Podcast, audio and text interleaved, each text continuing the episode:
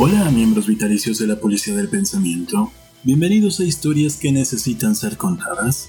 Si quieren apoyar este podcast, suscríbanse a mi canal youtube.com diagonal Ernesto H de la Vega. Den clic en la campanita para que les llegue notificación cada que subo video. Dejen comentarios, likes y sobre todo, compartan, ya sea por este medio o por Spotify. Ayúdenme a que lleguemos a más personas.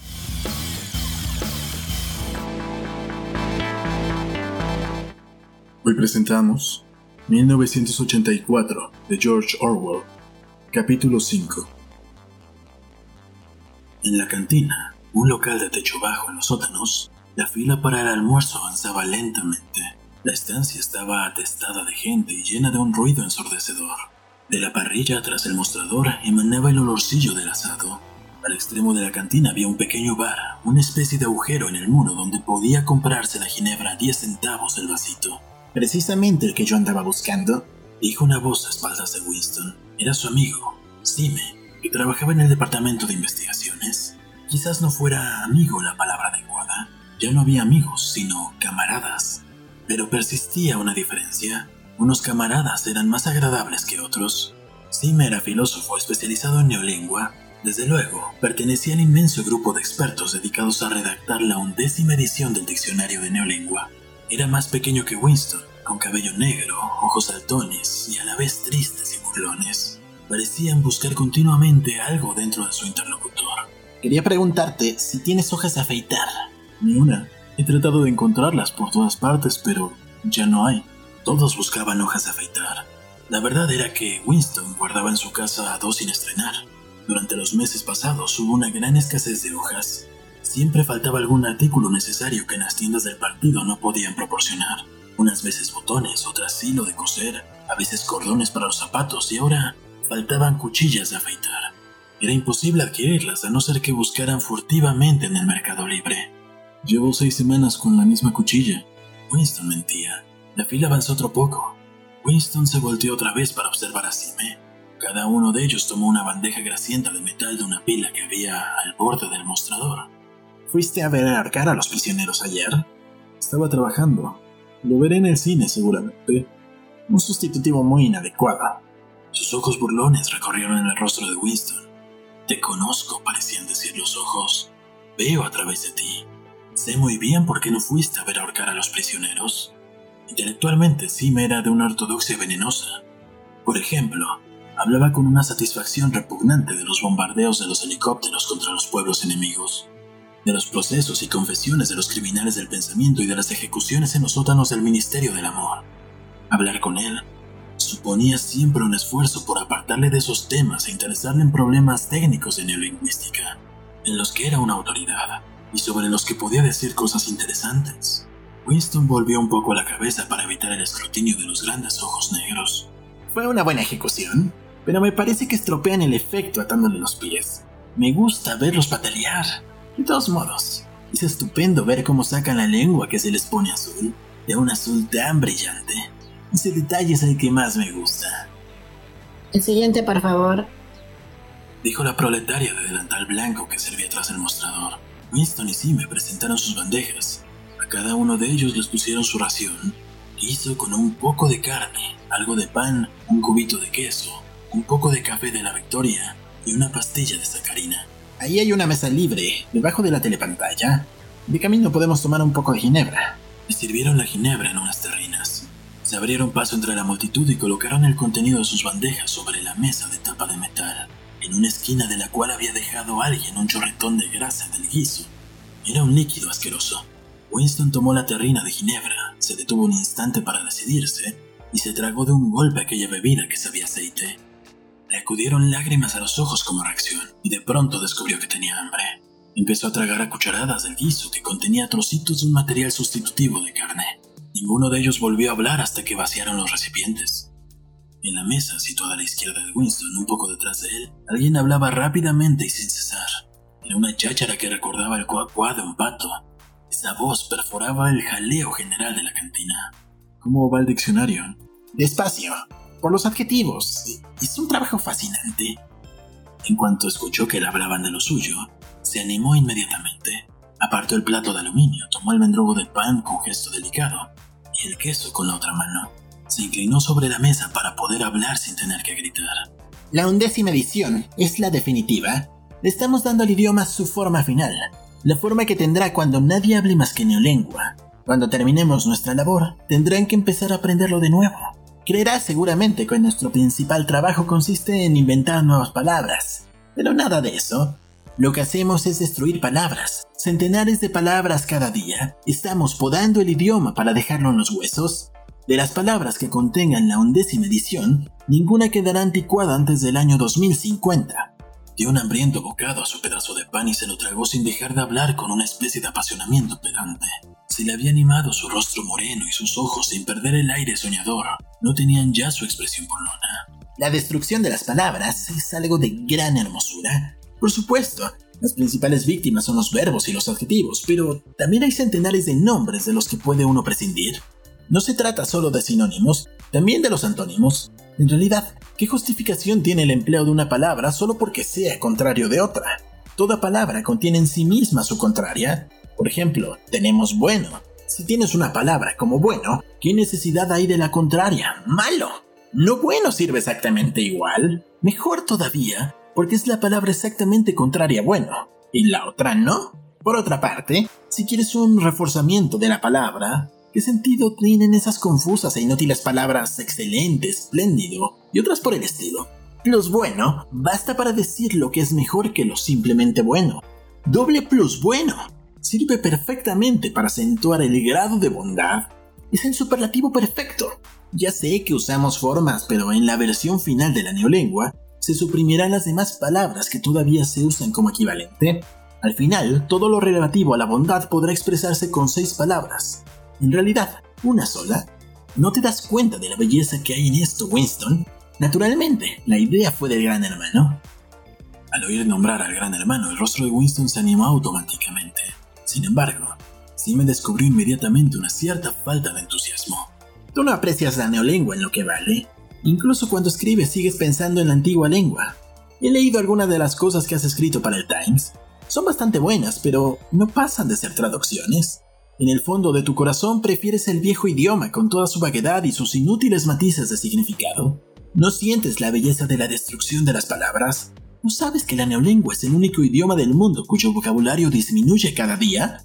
Winston no lo sabía, pero naturalmente sonrió. Creía hacerlo agradablemente porque no se fiaba de hablar. Sí me comió otro bocado del pan negro, lo masticó un poco y siguió. ¿No ves que la finalidad de la neolengua es limitar el alcance del pensamiento, estrechar el radio de acción de la mente? Al final, acabaremos haciendo imposible todo crimen de pensamiento. En efecto, ¿cómo puede haber un crimen si cada concepto se expresa claramente con una sola palabra? Una palabra cuyo significado está decidido rigurosamente y con todos significados secundarios eliminados. Significados olvidados para siempre. Y en la undécima edición nos acercamos a ese ideal pero su perfeccionamiento continuará mucho después de que tú y yo hayamos muerto. Cada año habrá menos palabras y el radio de acción de la conciencia será cada vez más pequeño. Por supuesto, tampoco ahora hay justificación alguna para cometer un crimen del pensamiento. Solo es una cuestión de autodisciplina, de control de la realidad.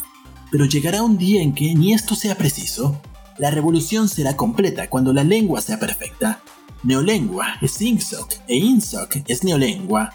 ¿No se te ha ocurrido pensar, Winston, que lo más tarde, hacia el año 2050, ni un solo ser humano podrá entender una conversación como esta que ahora tenemos? Excepto... Winston empezó a decir dubitativo, pero se interrumpió alarmado. Había estado a punto de decir excepto los proles, pero no estaba muy seguro de que esta observación fuera muy ortodoxa. Sin embargo, sí adivinó lo que iba a decir. Los proles, los proles no son seres humanos. Hacia el año 2050, quizá antes, habrá desaparecido todo conocimiento efectivo del viejo idioma.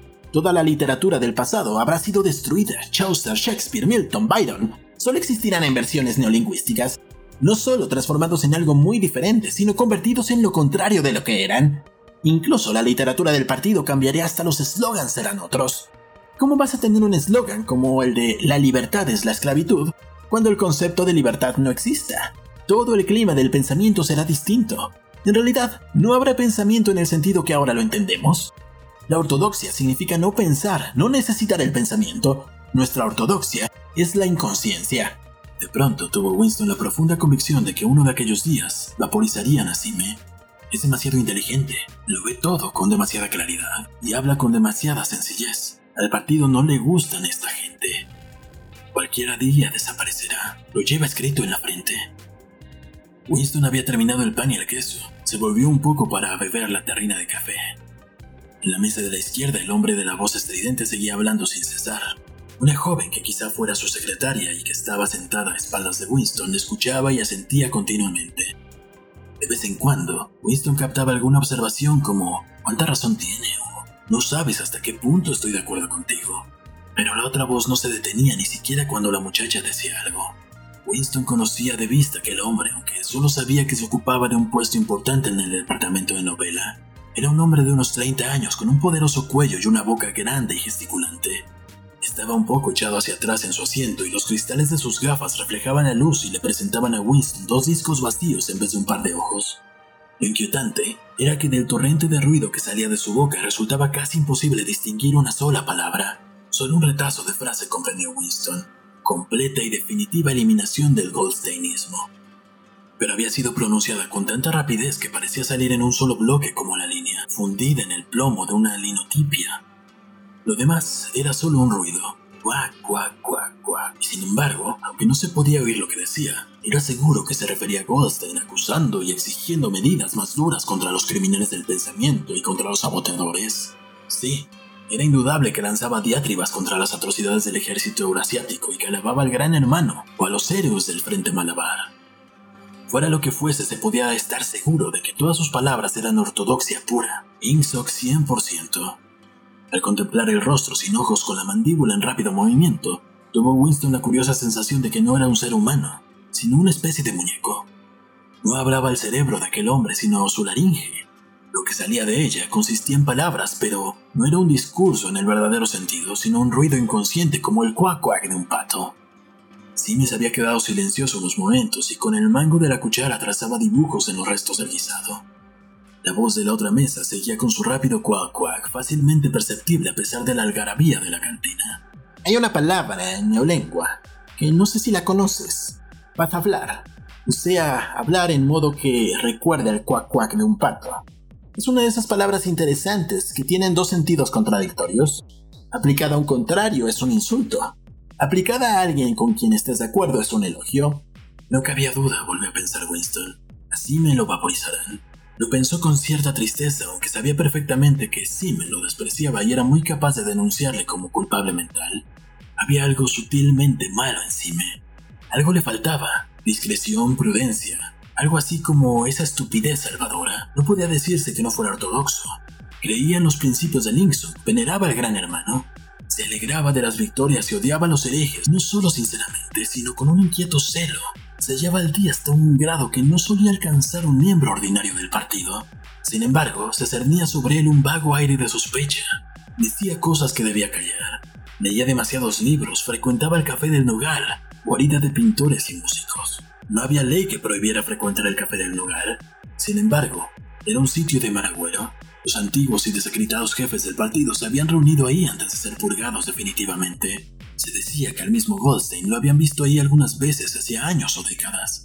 Por tanto, el destino de Sime no era difícil de predecir, pero por otra parte, era indudable que si aquel hombre olía solo por tres segundos las opiniones secretas de Winston, lo denunciaría inmediatamente a la policía del pensamiento. Por supuesto, cualquier otro lo haría, solo que Sime se daría más prisa. Pero no bastaba con celo, la ortodoxia era la inconsciencia. Sime levantó la vista.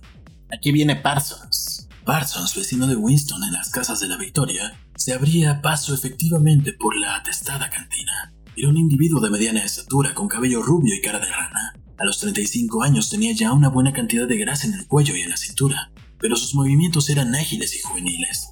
Todo su aspecto hacía pensar en un muchacho con excesiva corpulencia, hasta tal punto que a pesar de vestir el mono reglamentario, era casi imposible no figurárselo con pantalones cortos y azules y la camisa gris y el pañuelo rojo de los espías. Al verlo se pensaba siempre en escenas de la organización juvenil. Y en efecto, Parsons se ponía shorts para cada excursión colectiva o cada vez que cualquier actividad física de la comunidad le daba una disculpa para hacerlo. Hola, hola. Se sentó en la mesa esparciendo un intenso olor a sudor. Su rojiza cara estaba perlada de gotitas de sudor. tenía un enorme poder sudorífico. En el centro de la comunidad se podía siempre asegurar si Parsons había jugado al tenis de mesa por la humedad del mango de la raqueta. Me sacó una tira de papel en la que había una larga lista de palabras y se dedicó a estudiarla con un lápiz tinta entre los dedos. Mira cómo trabaja hasta la hora de comer, dijo Parsons mientras le guiñó un ojo a Winston. Eso es lo que se llama aplicación. ¿Qué tienes ahí, chico? Seguro que es algo demasiado intelectual para mí. Oye, Smith, te diré por qué te andaba buscando. Es para la sub. Olvidaste darme el dinero. ¿Qué sub es esa? dijo Winston buscándose el dinero automáticamente. Por lo menos una cuarta parte del sueldo de cada uno iba a parar a suscripciones voluntarias. Estas eran tan abundantes que resultaba difícil llevar la cuenta. Para la semana del odio. Ya sabes que soy el tesorero de la manzana. Estamos haciendo un gran esfuerzo para que nuestro grupo de casas aporte más que nadie. No será culpa mía si las casas de la Victoria no presentan el mayor despliegue de banderas de toda la calle. Me prometiste dos dólares. Winston, después de rebuscar en sus bolsillos, sacó dos billetes grasientos y muy arrugados que Parsons metió en una carterita y anotó cuidadosamente. A propósito, chico, me he enterado que mi crío te disparó ayer con su tirachinas. Ya le he arreglado las cuentas, le dije que si lo volvía a hacer le quitaría el tirachinas. Me parece que estaba un poco fastidiado por no haber ido a la ejecución. Hombre, no está mal, eso demuestra que el muchacho es de fiar. Son muy traviesos, pero, eso sí, no piensan más que en los espías y en la guerra, naturalmente. ¿Sabes lo que hizo mi chiquilla el sábado pasado cuando su tropa fue de excursión a Berhamstead? La acompañaban otras dos niñas. Las tres se separaron de la tropa, dejaron las bicicletas a un lado del camino y se pasaron toda la tarde siguiendo un desconocido. No perdieron de vista al hombre durante dos horas a campo traviesa por los bosques. En fin, en cuanto llegaron a Amersham, lo entregaron a las patrullas. ¿Por qué lo hicieron? Mi chica se aseguró de que eran agentes del enemigo. Probablemente lo dejaron caer en paracaídas, pero fíjate en el talento de la criatura. ¿En qué supones que le conoció al hombre que era un enemigo? Pues notó que llevaba unos zapatos muy raros. Sí, mi niña dijo que no había visto a nadie con unos zapatos así, de modo que la cosa estaba clara. Era un extranjero. Para una niña de siete años no está mal, ¿verdad? ¿Y qué le pasó a ese hombre? Eso no lo sé naturalmente, pero no me sorprendería que... Parsons hizo la demanda y dispararon un fusil. Muy bien, dijo Sime, abstraído sin levantar la vista de sus apuntes. Claro, no podemos correr riesgos. Por supuesto, no hay que olvidar que estamos en guerra. Como para confirmar esto, un trompetazo salió de la telepantalla vibrando sobre sus cabezas, pero esta vez no se trataba de una proclamación de la victoria, sino del anuncio del Ministerio de la Abundancia. Camaradas, tenemos gloriosas noticias que comunicarles. Hemos ganado la batalla de la producción. Tenemos ya todos los datos completos y el nivel de vida se ha elevado en un 20% sobre el del año pasado. Esta mañana ha habido en toda Oceanía incontables manifestaciones espontáneas los trabajadores salieron de las fábricas y de las oficinas y desfilaron con banderas desplegadas por las calles de cada ciudad proclamando su gratitud al gran hermano por la nueva y feliz vida que su sabia dirección nos permite disfrutar. He aquí las cifras completas. Ramo de la alimentación. La expresión por la nueva y feliz vida reaparecía varias veces. Estas eran las palabras favoritas del Ministerio de la Abundancia. Parsons, pendiente todo él de la llamada de la trompeta, escuchaba muy rígido con la boca abierta y un aire solemne, una especie de aburrimiento sublimado. No podía seguir las cifras, pero se daba cuenta de que eran motivo de satisfacción. Fumaba una enorme y mugrienta pipa. Con la ración de tabaco de 100 gramos a la semana, eran raras las veces que era posible llenar una pipa hasta el borde. Winston fumaba un cigarrillo de la victoria cuidando de mantenerlo horizontal para que no se cayera su escaso tabaco. La nueva ración no la darían hasta mañana, y le quedaban solo cuatro cigarrillos. Había dejado de prestar atención a todos los ruidos excepto a la pesadez numérica de la pantalla. Por lo visto, había habido hasta manifestaciones para agradecer al gran hermano el aumento de la ración de chocolate a 20 gramos cada semana. Ayer mismo pensó se había anunciado que la ración se reduciría a 20 gramos semanales. ¿Cómo era posible que pudieran tragarse aquellos si no habían pasado más de 24 horas? Sin embargo, se lo tragaron. Parson lo digería con toda facilidad con la estupidez de un animal. El individuo de las gafas con reflejos en la otra mesa lo aceptaba fanática y apasionadamente con un furioso deseo de descubrir, denunciar y vaporizar a todo aquel que insinuase que la semana pasada la ración fue de 30 gramos. Sime también se lo había tragado, aunque el proceso que seguía para ello era más complicado. Era un proceso de doble pensar. ¿Es que solo él, Winston, seguía poseyendo memoria? Las fabulosas estadísticas continuaron brotando de la telepantalla. En comparación con el año anterior había más alimentos, más vestidos, más casas, más muebles, más ollas, más comestibles, más barcos, más autogiros, más libros, más bebés, más de todo, excepto enfermedades, crímenes y locura. Año tras año, minuto tras minuto, todo y todo subía vertiginosamente. Winston meditaba resentido sobre la vida. ¿Siempre había sido así? ¿Siempre había sido tan mala la comida? Miró en torno suyo por la cantina, una habitación de techo bajo con las paredes sucias por el contacto con tantos trajes grasientos mesas de metal abolladas y sillas igualmente estropeadas y tan juntas que la gente se tocaba los codos. Todo resquebrajado, lleno de manchas y saturado de un insoportable olor a ginebra mala, mal café, a un sustitutivo de asado, a trajes sucios. Constantemente se revelaban el estómago y la piel con la sensación de que se les había hecho trampa privándoles de algo a lo que tenían derecho. Desde luego, Winston no recordaba nada que fuera diferente. En todo el tiempo que alcanzaba su memoria, Nunca hubo bastante comida, nunca se pudo llevar calcetines ni ropa interior sin agujeros. Los muebles habían estado siempre desvencijados. En las habitaciones faltaba calefacción. Los metros iban horriblemente atestados. Las casas se deshacían a pedazos. El pan era negro. El té imposible de encontrar. El café sabía cualquier cosa. Escaseaban los cigarrillos y nada había barato y abundante a no ser de la ginebra sintética. Y aunque desde luego todo empeoraba a medida que uno envejecía, Ello era solo señal de que este no era el orden natural de las cosas. Si el corazón enfermaba con las incomodidades, la sociedad y la escasez, los inviernos interminables, la dureza de los calcetines, los ascensores que nunca funcionaban, el agua fría, el rasposo jabón, los cigarrillos que se deshacían, los alimentos de sabor repugnante. ¿Cómo iba uno a considerar todo esto intolerable si no fuera por una especie de recuerdo ancestral de que todas las cosas habían sido diferentes alguna vez? Winston volvió a recorrer la cantina con la mirada. Casi todos los que ahí estaban eran feos y lo hubieran seguido siendo aunque no hubiera llevado los monos azules de los uniformes. Al extremo de la habitación, solo en una mesa, se hallaba un hombrecillo con aspecto de escarabajo. Bebía una taza de café y sus ojillos lanzaban miradas suspicaces de un lado a otro. Es muy fácil, pensó Winston, siempre que no mire uno en torno a suyo, creer que el tipo físico fijado por el partido como ideal esos jóvenes altos y musculosos y las muchachas de escaso pecho y de cabello rubio vitales, tostadas por el sol y despreocupadas. Siempre que uno mirara a otro lado, podía pensar que existía e incluso que predominaban. Pero la realidad es que la mayoría de los habitantes de la franja aérea número uno eran pequeños cretinos y de facciones desagradables.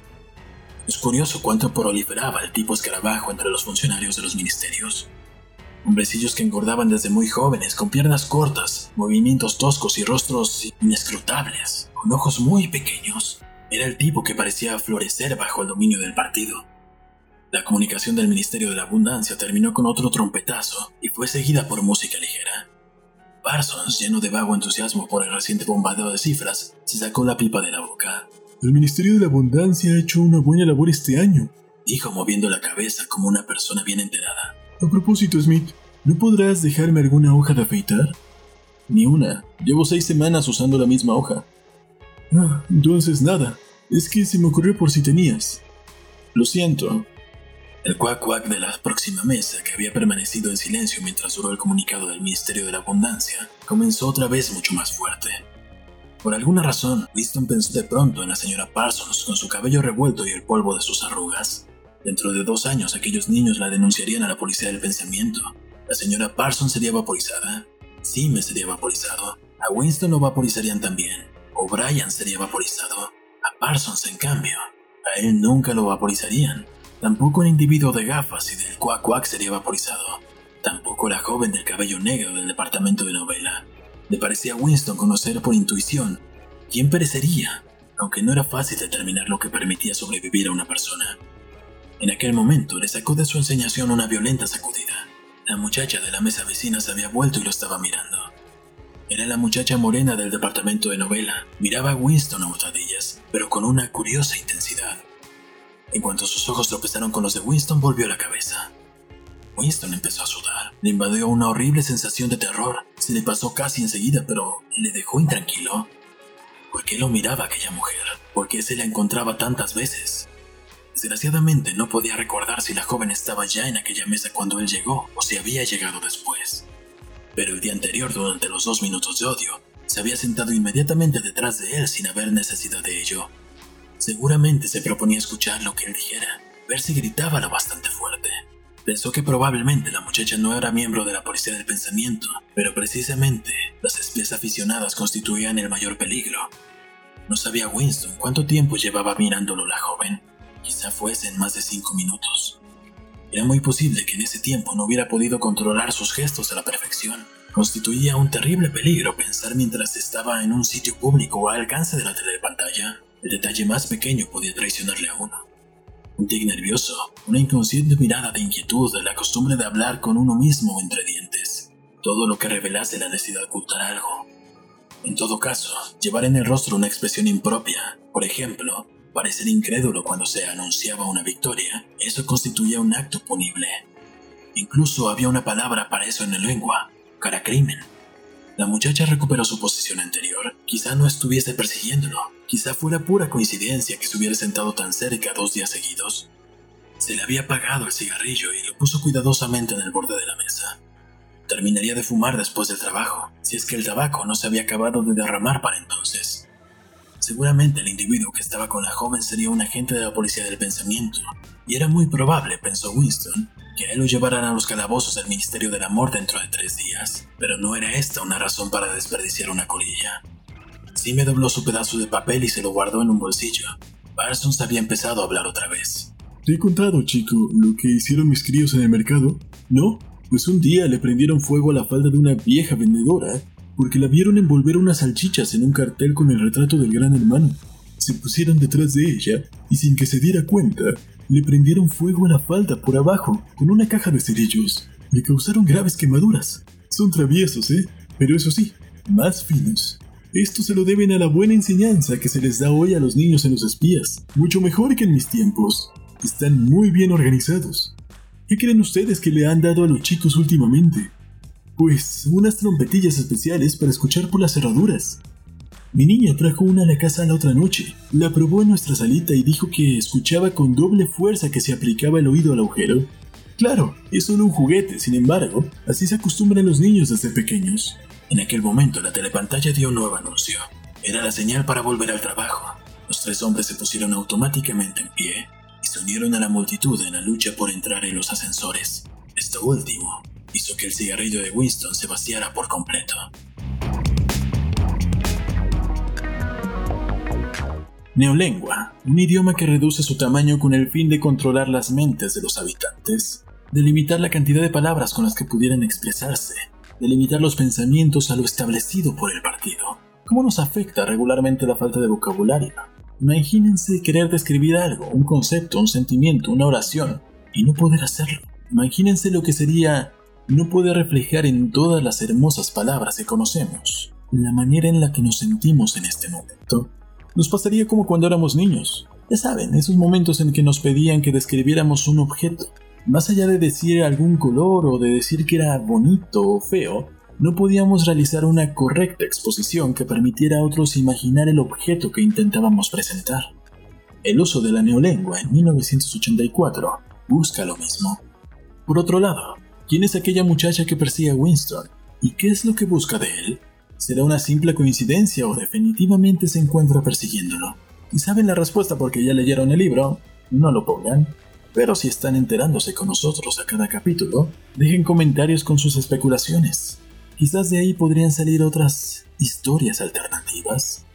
Recuerden, si quieren apoyar a que este podcast siga por mucho, mucho tiempo, pueden suscribirse en youtube.com diagonal Ernesto H. de la Vega. Den clic a la campanita para que les notifique cada vez que suba un video, dejen comentarios, like y sobre todo, compartan nuestros contenidos para que podamos llevar estas historias cada vez más lejos. Si ustedes quieren contarnos una historia, mándenla a historias.ernestodelavega.com Puede ser de cualquier tema, ficción o realidad. De la misma forma, si ustedes tienen algún proyecto de contenidos y creen que podría haber una buena colaboración, manden cuál es su idea para que hagamos algo juntos a esta misma dirección, historias.ernestodelavega.com. Y bueno, si quieren apoyarnos económicamente pueden hacerlo en patreon.com diagonal Ernesto de la Vega y los invitamos a formar parte de nuestro grupo de Facebook, el Club del Unicornio, donde pueden dejarnos memes, donde pueden dejar historias, donde pueden dejar ahí pues no sé, lo que se deje en los grupos de Facebook y esas cosas. Muchas gracias por haber llegado hasta este punto. Por hoy me despido. Nos vemos en el siguiente podcast. Yo soy Ernesto de la Vega.